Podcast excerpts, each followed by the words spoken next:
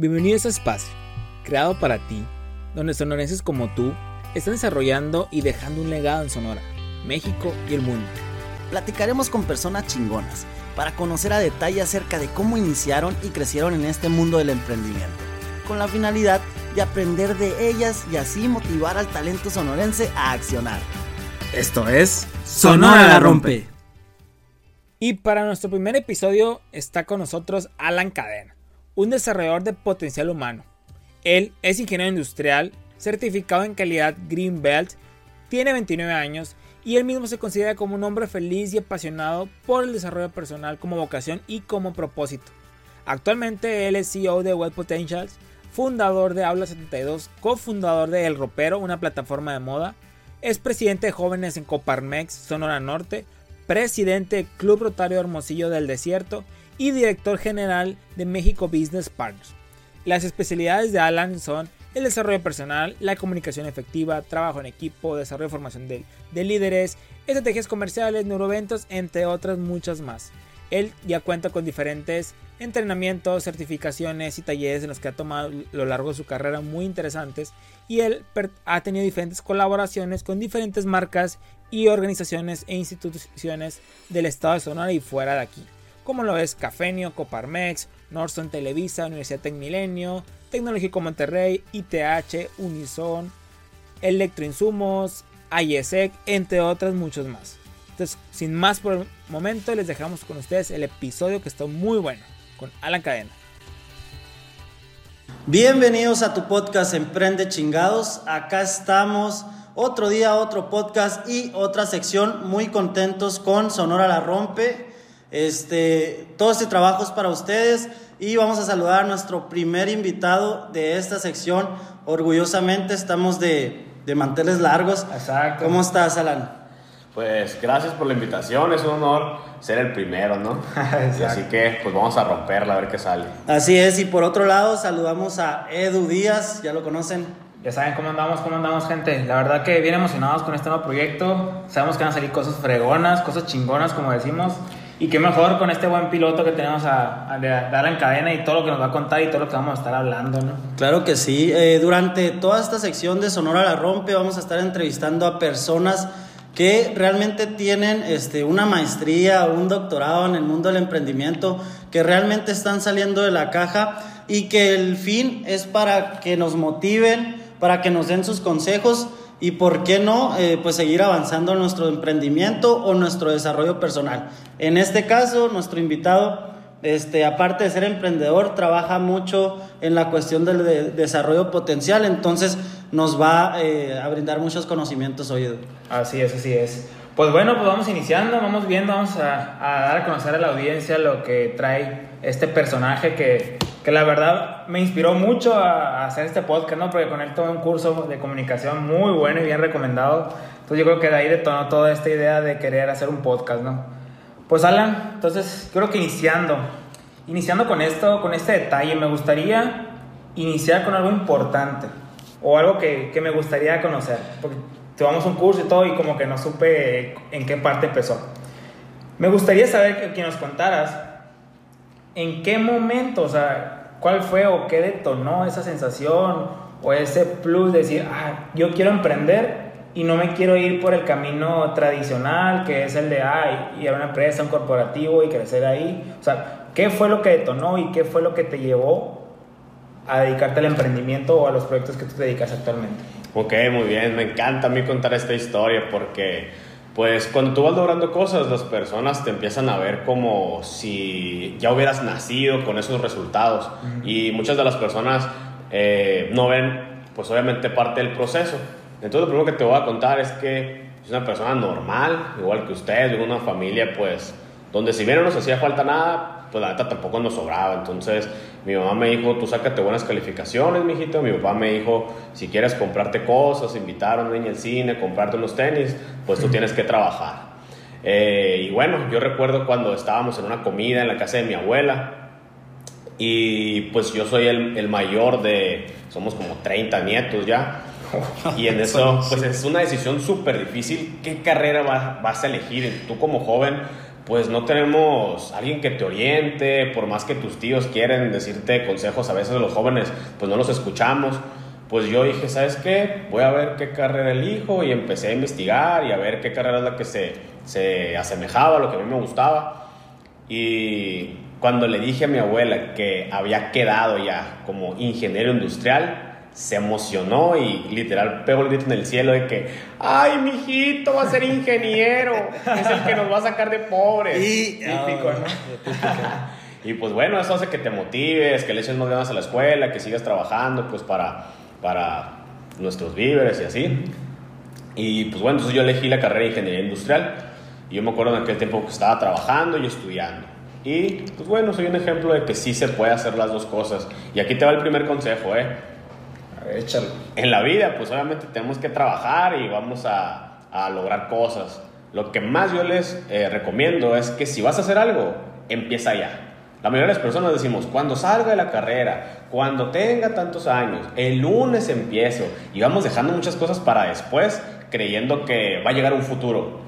y a veces lo vamos dejando. Entonces, eh, pues bueno, hay muchos jóvenes que yo veo que dicen, no, pues yo voy a trabajar hasta que eh, salga de la carrera pues mi mejor consejo es, no, mejor si ya sabes que quieres ser arquitecto, pues métete a hacer prácticas de arquitectura, júntate con arquitectos, investiga cosas de arquitectura y lo mismo con cualquier carrera que tú elijas. Sí, porque cuando menos lo piensas ya está el futuro, es el que hablas en, en el presente y ya no sabes cómo moverte. Exacto, y yo soy un convencido de que la experiencia, de que las habilidades, los aprendizajes y ese famoso calle que no te lo enseñan en las escuelas, allá afuera te da una ventaja increíble. Y yo creo que eso ha sido, pues yo me acuerdo que yo odié a mi papá y a mi mamá porque me mandaban a trabajar, pero ahorita le digo, ay, muchas gracias porque me enseñaron a hacer tantas cosas que hoy me, me han servido pues de mucho, ¿no? Son como hacks de vida.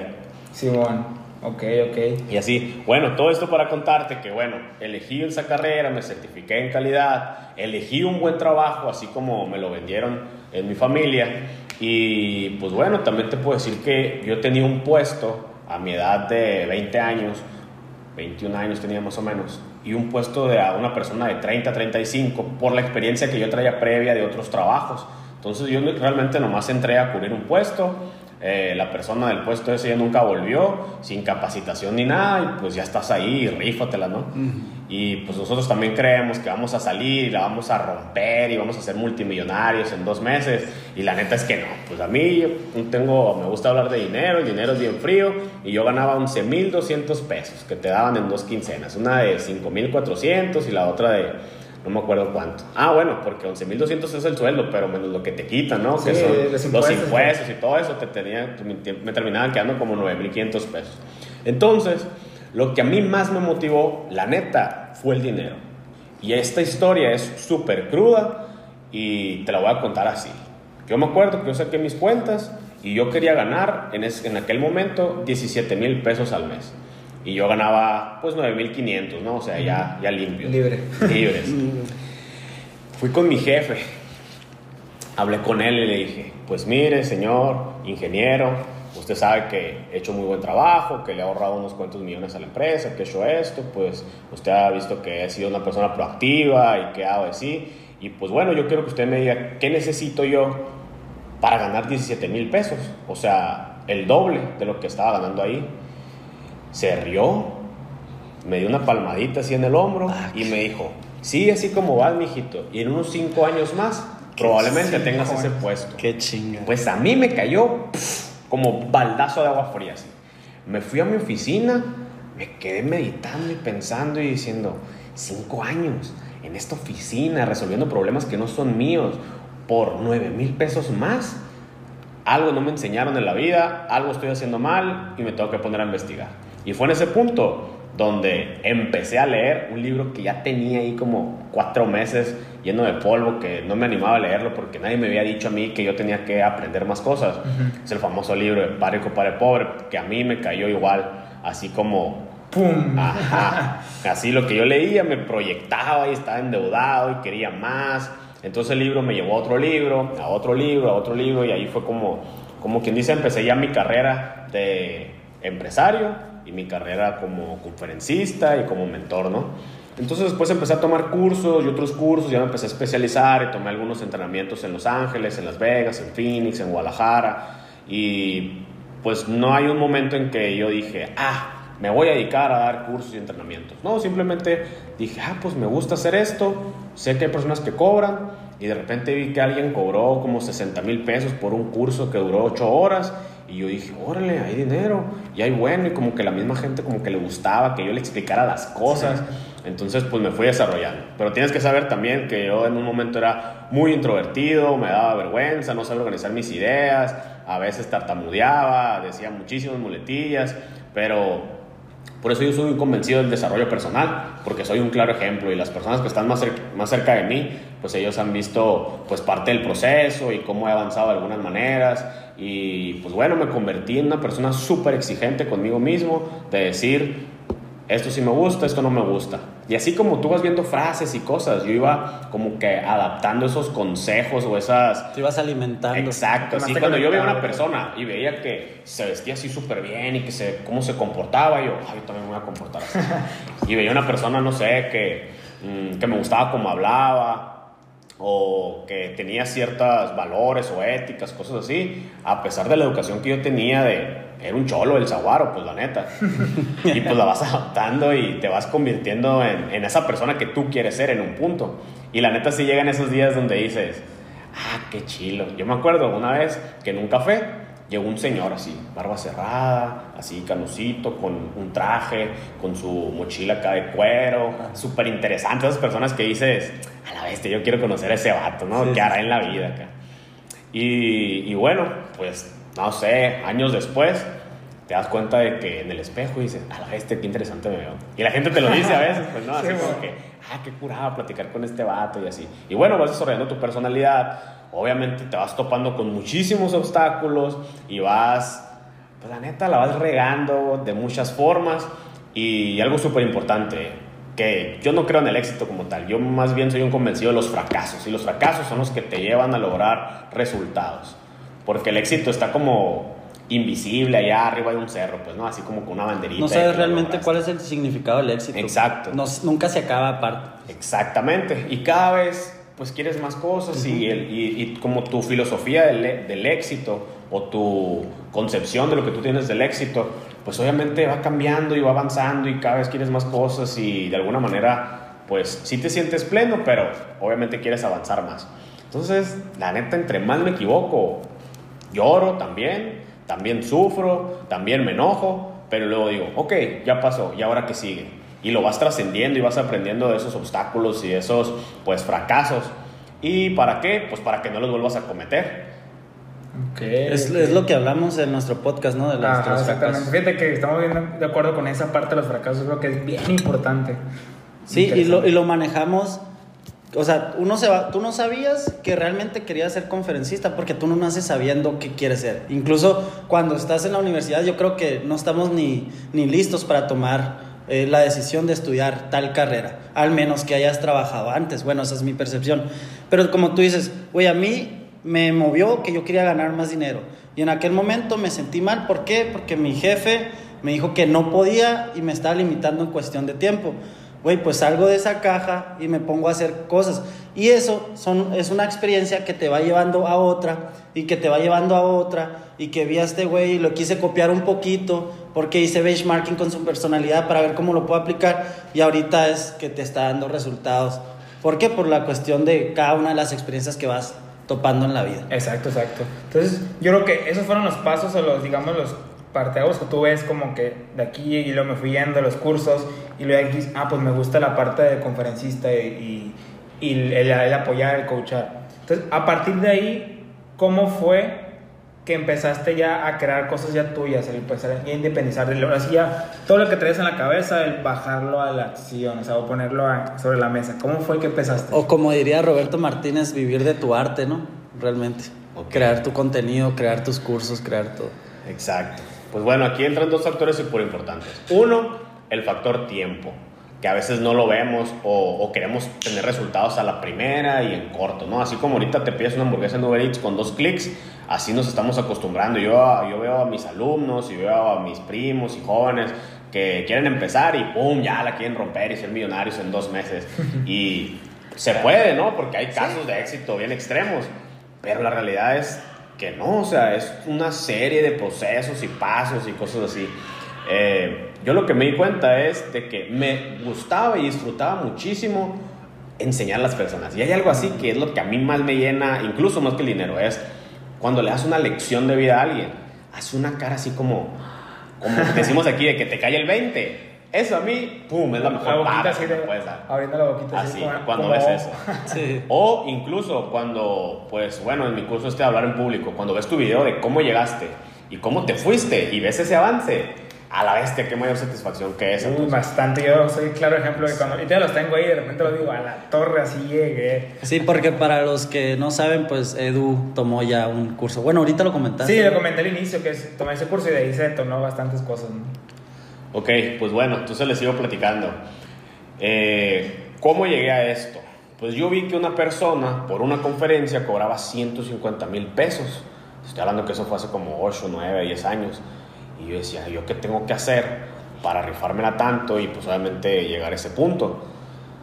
Pues estaba tan feliz yo dando un curso de ventas a una empresa a un amigo que se la di gratis. Pero le gustó tanto que él me recomendó con otro. Y me dijo, ah, bueno, ¿y cuánto más a cobrar? Y yo, 500 eh, pesos. y cuando me dijo que sí, por 500 pesos, no tienes idea cuánto lo disfruté.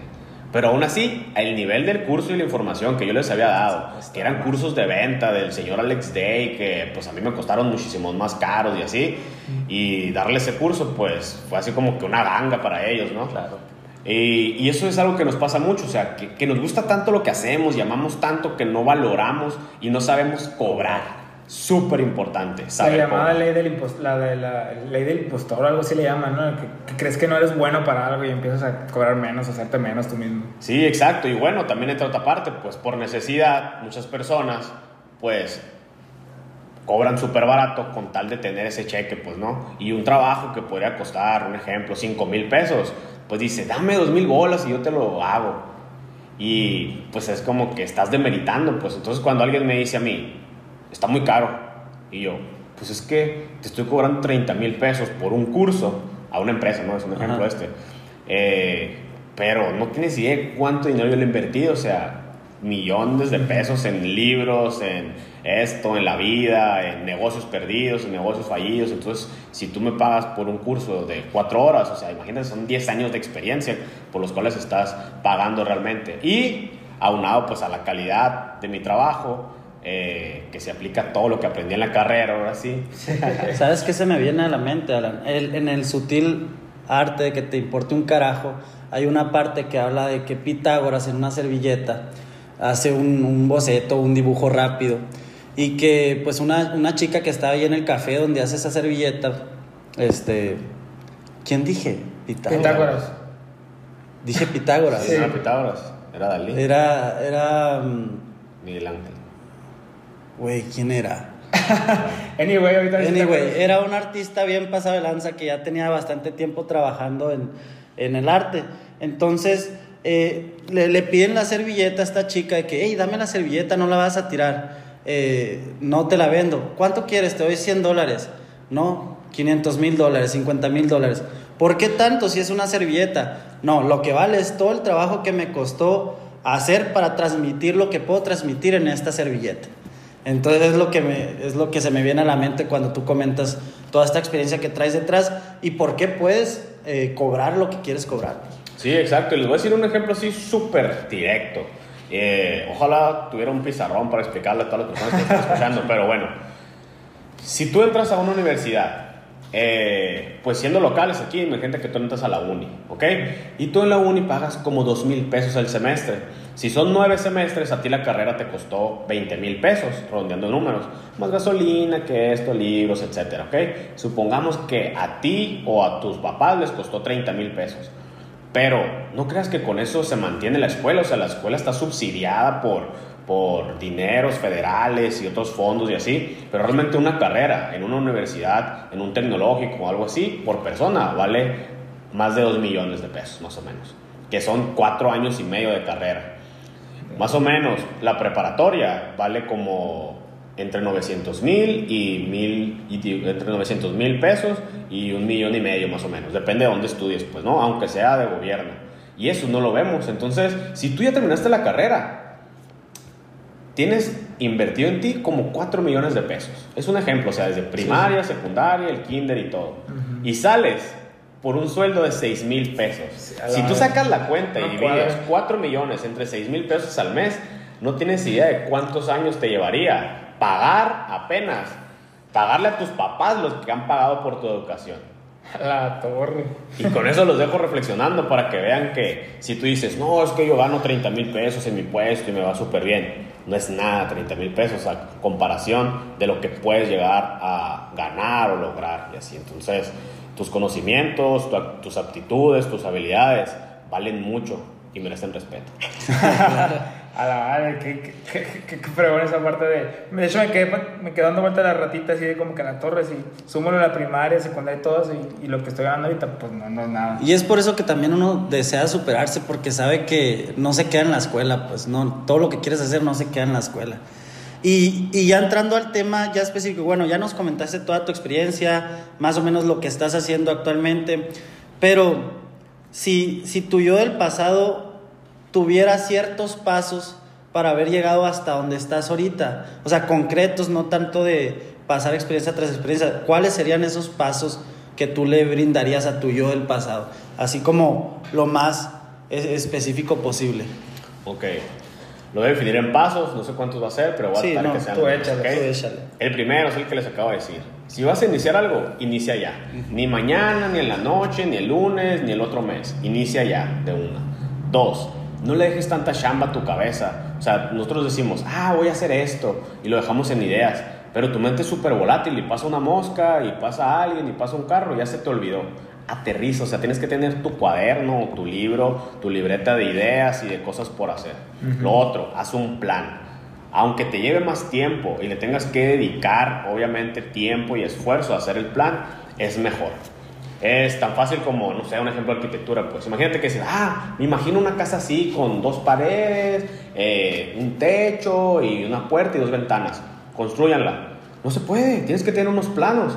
Y la gente no tenemos una planeación de lo que queremos en la vida y hacia dónde vamos y qué queremos hacer. Entonces, vale muchísimo la pena desconectarte de todo, agendar una cita contigo mismo, con un cuaderno y decir, a ver, ¿qué quiero? ¿A dónde voy? ¿Cuánto quiero ganar? ¿Qué quiero hacer? Y cuando tienes eso bien claro, ahora es más fácil conseguirlo. Te lo pongo un ejemplo. Supongamos que tú quieres un, un iPhone, ¿ok?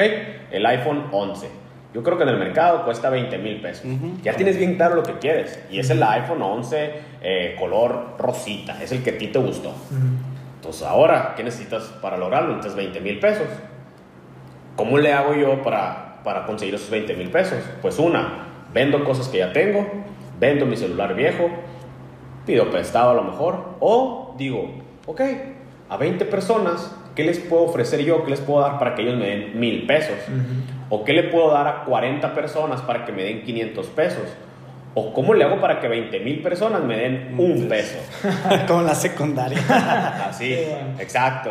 Y pues imagínate, ¿no? Los de la secundaria que, hoy un peso para comprar unas sabritas. Y estaban hasta dos. 120 pesos ahí, ¿no? Al rato con cuatro sándwiches. Pero sí. Entonces, bueno, eso es algo, eso es un ejemplo súper, así, súper sencillo. Pero si tú no sabes a dónde quieres ir, pues ya llegaste, ¿no? Entonces, tenemos que tener bien claro eso. Dos, pide ayuda. Es que en la escuela nos enseñan que pedir ayuda es malo, que equivocarte, eres un burro, orejas de burro y vas a la esquina. No, pedir ayuda es lo mejor que puedes hacer porque los señores que tienen canas, las señoras que ya han vivido muchas experiencias, ya pasaron por esos problemas que tú tienes ahorita y muchísimos peores. Entonces mejor platica y pide ayuda. Otra, hazte caso. Esto es lo más importante. Todos sabemos que tenemos que hacer ejercicio, todos sabemos que tenemos que, que tenemos que hacer, que no debemos hacer, pero no nos hacemos caso de nosotros mismos. Nos tenemos tanta confianza y la neta estamos tan pendejos que no nos hacemos caso. Entonces, si tú me pides un consejo, yo sé que tú tienes mejores consejos que yo. Ya sabes que tienes que Exacto. Y si te digo, a ver, Edrey, ese problema que tienes, si tú no fueras Edrey y el Edrey está en tercera persona, es este vato que está ahí sentado ¿Tú qué le dirías al Edrey? Y tú tienes el mejor consejo para ti mismo. El problema es seguirlo. Eso es lo difícil. Eso es lo difícil. Y hoy en día, pues en redes sociales te encuentras videos y te encuentras eh, frases y ejemplos de historias y analogías y de todo. ¿Por qué no las aplicamos en la vida, pues? Qué tan difícil es esa parte, ¿no? Nos, nos endulzamos los oídos solo de decirlo, pero realmente el momento de aplicar es cuando nos achicamos y no lo queremos Y luego siempre anda buscando, dime, dime qué puedo hacer, dime, y buscando consejo a lo mejor a la persona que ni siquiera lo sigue ella, pero tú le dices, ah, te voy a hacer caso. Y ni siquiera tiene las respuestas o tiene la experiencia que Y buscamos en otras personas esas, esas respuestas que queremos escuchar, pues. Entonces, todos somos los mejores consejeros y yo te puedo dar el mejor consejo para superar a tu ex y el mejor consejo para tu negocio. Pero si yo te pidiera un consejo a ti, si uno tú me dieras el mejor consejo posible. Sí, claro. Entonces, si somos los mejores consejeros, ¿por qué mejor no te paras frente a un espejo y te dices, oye Alan, ¿cómo se resuelve este problema? Y tú, eh, pues creo que con dinero. No, no, no. ¿Sabes qué? Pídele perdón. No, ¿sabes qué? Ten esa conversación que le está sacando la vuelta. O ¿sabes qué? Pide ayuda. O ¿sabes qué? Vete de esta ciudad no sé, o sea, hay muchísimas cosas. O sea, tenemos la respuesta. Exacto, nosotros mismos. tenemos las respuestas. Y las personas pagamos por sesiones de coaching y psicólogos y terapeutas y mentores carísimos. A veces por cosas que te dices, ah, ya sabía yo. sí, bueno, sí, bueno. Ok, ok.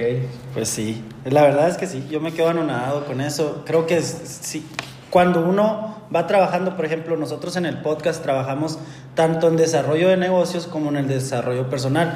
Mutuamente, Edu y yo siempre como que nos mandamos información que nos pueda aliviar o ayudar eh, en ciertas ocasiones. Entonces, también nosotros el estar trabajando aquí nos alimenta y, y te vas dando cuenta de eso que comentas, de que cada vez más cuando vas accionando, cumples lo que ya habías pensado que era la solución, pero que no hacías. Pues. Es, la, cuestión accionar y es lo que dice Edu. Exactamente. Sí, yo creo que, a ver, sí me quedé así como que pensando también esa parte y que, que, es tan importante el cómo hacernos caso. Entonces, y si lo bajamos a, a ti, Alan, ese, ese consejo último que diste ya fue la parte que empezaste a hacerte caso tú de qué es lo que quieres hacer y lo empezaste a poner sobre papel, lo empezaste a poner ya directamente a planear todas esas cosas ¿Tú la seguiste en su momento? ¿O cuando iniciaste o ya hasta mucho tiempo después? Pues bueno, te voy a contar un ejemplo real así que a mí me pasó, ¿ok? Y yo creo que esto les va a servir a muchos, a los emprendedores. Ok, cuando yo empecé uno de mis negocios, pues como buen Virgo, perfeccionista, y yo quería todo perfecto, ¿no? Y no, que no hubiera un tallito ni un rayoncito y que todo estuviera pulcro y limpio. Entonces, ¿qué pasa? Que quería ser todo yo. Y yo era el que cobraba, el que hacía, el que vendía, el que publicaba, el que hacía los diseños, el que iba para arriba y para abajo, el que iba a las empresas, el que mandaba la factura, el que todo. Pues imagínate, todo mi poder operativo se me iba en resolver cosas, en ocuparme realmente. Entonces llegó un punto donde a todo emprendedor, ahí te va el consejo, pues nosotros tenemos que tener por lo menos estos tres roles. El primero es la persona que hace las cosas, ¿no? Es la, operativa, la que crea, la que agarra una madera y un pedazo de tela y crea, no sé, un sillón, pues. ¿Ok? okay. Ese es lo que, lo que más nos gusta hacer. El otro tiene que ser el administrativo. ¿Por qué? Porque los dineros son súper importantes y obviamente no es lo mismo iniciar un negocio con 100 pesos que con 2 mil, que con 200 mil o con 4 millones. Porque si yo les pongo ahorita 4 millones aquí en la mesa, ¿qué estuvieran haciendo por, por estos podcasts y este, y este proyecto? No, pues, Yo pongo el estudio, pongo el estudio, este, invierto en... Pues ahí les va, ahorita no tienen los 4 millones, pero ¿qué pueden hacer para ir poniendo el estudio con lo que ya tienen? Y es otro consejo, haz lo que puedas con lo que tengas. Y el tercer rol es el rol de vendedor. A la gente le da miedo vender y se resiste a vender, pero es que ellos no entienden, muchas veces no entendemos que si no ven, que si no vendemos, si no hay ventas, pues nadie come. Y por más bonitas que estén mis conferencias, y por más bonitas que esté tu ropa y tus sillones y tu comida, por más rica que esté, si no vendes, pues no va a comer nadie. Entonces, como emprendedor, tú tienes que tener esos tres roles súper claros. El rol de la persona que hace las cosas, el operativo, el que administra y que ve las partes de finanzas y el que vende. Esos son los tres principales. Entonces, ¿yo qué hice? Pues me conseguí un equipo porque yo sabía que solo podía lograrlo, pero me iba a tardar más. Entonces, conseguí un equipo de personas que me ayudaran a lograr esos objetivos. Y obviamente si, me, si te cuestan, pues no, pagar sueldos, a lo mejor, no sé. No Asociarlos a tu marca. Exactamente, que compartan tu visión, etcétera, etcétera. Pues, y pues bueno, acuérdense que somos personas, pues sí. Y siempre hay que buscar esas personalidades que se adecúan a que tú logres muchas cosas y que sobre todo que te complementen. Sí, completamente de acuerdo con eso. Por ejemplo, en, nuestro caso, y hablo obviamente de, nuestra postura y lo, y lo, que nosotros trabajamos porque es el ejemplo más claro que tengo. Este, en el caso, Edu es, es mejor para innovación, mejora continua, ideas, y yo soy como un poco más como comunicación y toda esta cuestión. Entonces ahí vamos dividiendo roles y nos ha funcionado muy bien y, y creo que todo lo que ha comentado Alan de alguna manera lo hemos ido implementando. Algunas cosas ya con conciencia y otras cosas porque mediante la acción que, que, vas eh, subiendo cada escalón ¿no? en, en, el emprendimiento. Exacto, exacto. Qué, qué buena onda esa, esa parte de, de, los roles porque es tan importante. Yo creo que cuando uno inicia una sociedad, y lo platicamos en, en un episodio ya, que de hecho ya fue el pasado, ¿no? Para que lo escuches, Alan.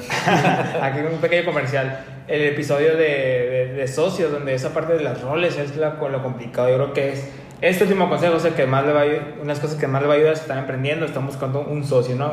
Haciendo como que un match con el último episodio. Así Oye, estimado, y como para darle como que un poquito de cierre al, episodio y con nos, nos gustaría que nos platicaras y nos, pues, nos guiaras en la parte de, de ¿Qué es lo que haces ahorita actualmente, así literal? ¿Qué proyectos tienes? ¿Qué, qué es lo que vienen? ¿Qué productos? Todo, todo lo que tú estás haciendo y que quieras decirnos así como estaría en fregón. ¿Por qué? Porque sabemos que nosotros estimamos y sabemos que nos somos a lo mejor parte de tu carrera y eso ha llamado mucho la atención.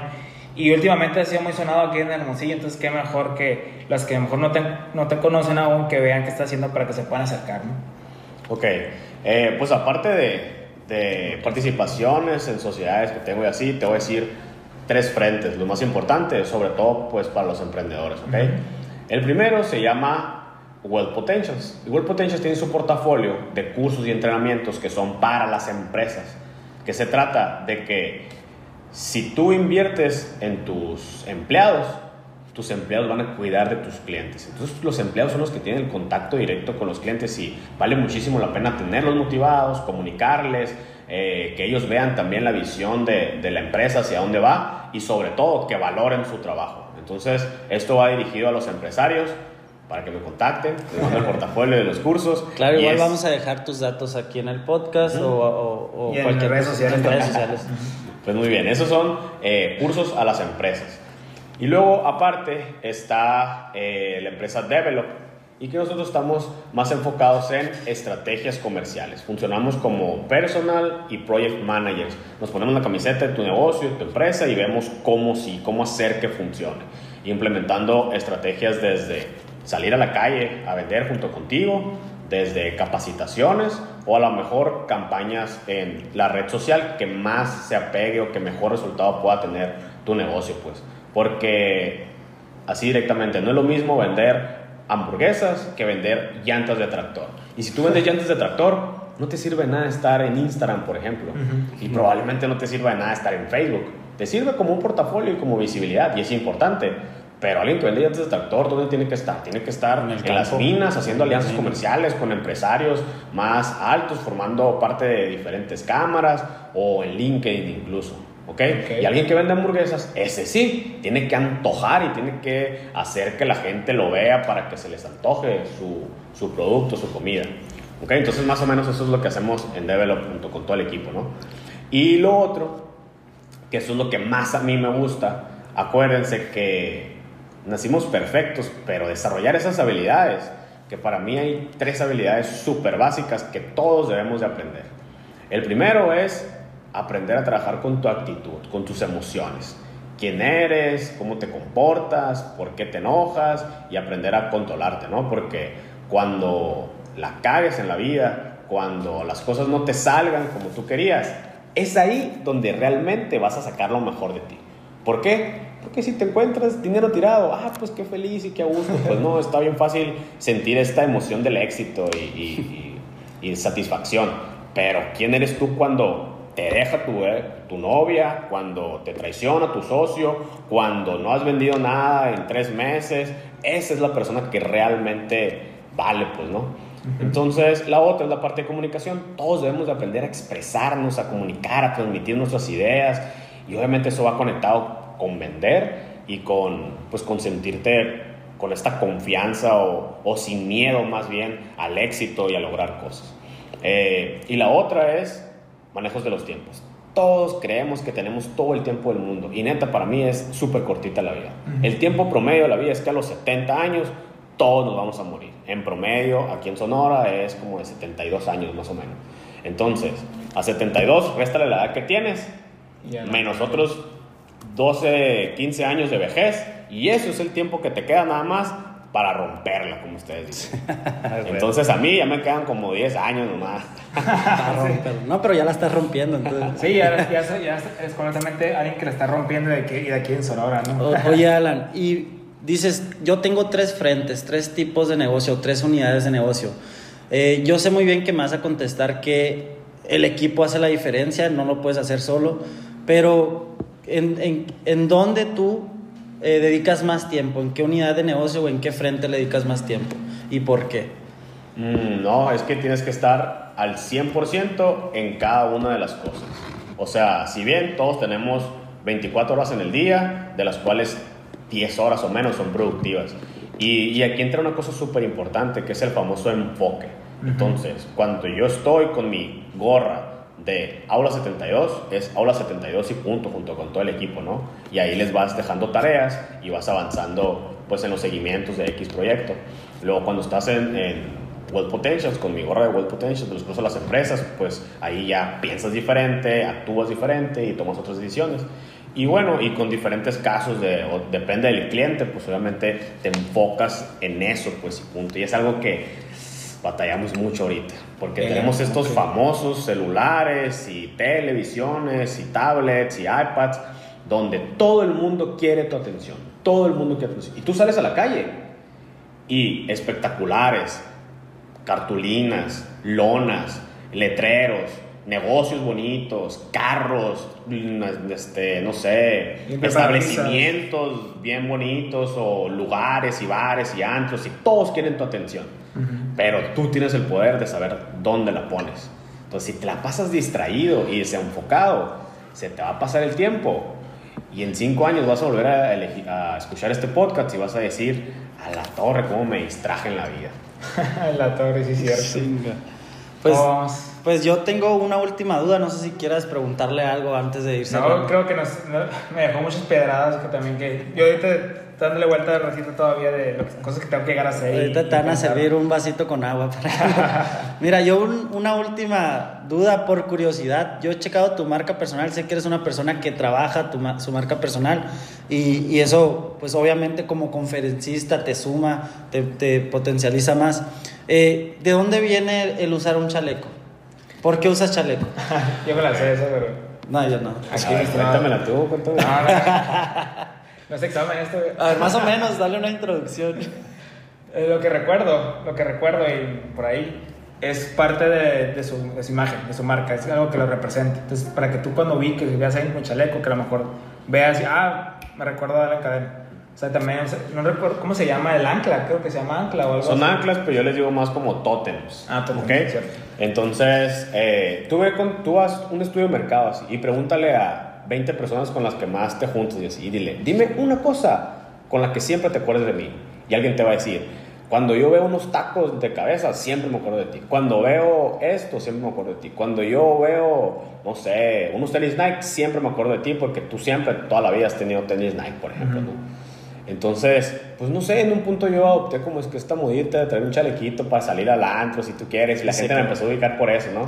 Entonces, eh, pues bueno, no sé, la neta, traer saco aquí en el Hermosillo es súper calor, te da mucha formalidad Y yo creo que el chaleco está entre medio, ¿no? Entre lo formal e informal. Y muchas personas me dijeron, es que cuando veo algo con chalequito me acuerdo de ti. Venga, yo voy a ser ese conferencista con chalequito siempre. Sí, fíjate, ¿y, por, qué por qué cambiar el chaleco si ya demasiada gente te reconoce por el chaleco y cada vez es como un estilo de marketing que te estás haciendo, pues como tú dices, totems. Pues nada, yo creo que vamos cerrando, la verdad una plática muy enriquecedora. Eh, la verdad, agradecerte por darnos tu espacio en tu estudio, este, darnos tu tiempo, por ser la primera persona que está platicando en esta sección, que esperemos tener una segunda episodio contigo, eh, esperemos crecer y pues nada, sigan a Alan Cadena y vamos a dejar sus redes sociales. La neta la rompe bien duro. Sí, igual no sé si quieres decir alguna red social o algo en específico que quieras que... que pues Alan Cadena con K, en Facebook, en Instagram, en LinkedIn, en Twitter, todo es Alan Cadena con K, entonces hasta mi correo también. Bueno, entonces aquí cerramos y nos vemos en el siguiente capítulo o sección de Sonora la rompe o emprende. Chingados, sale.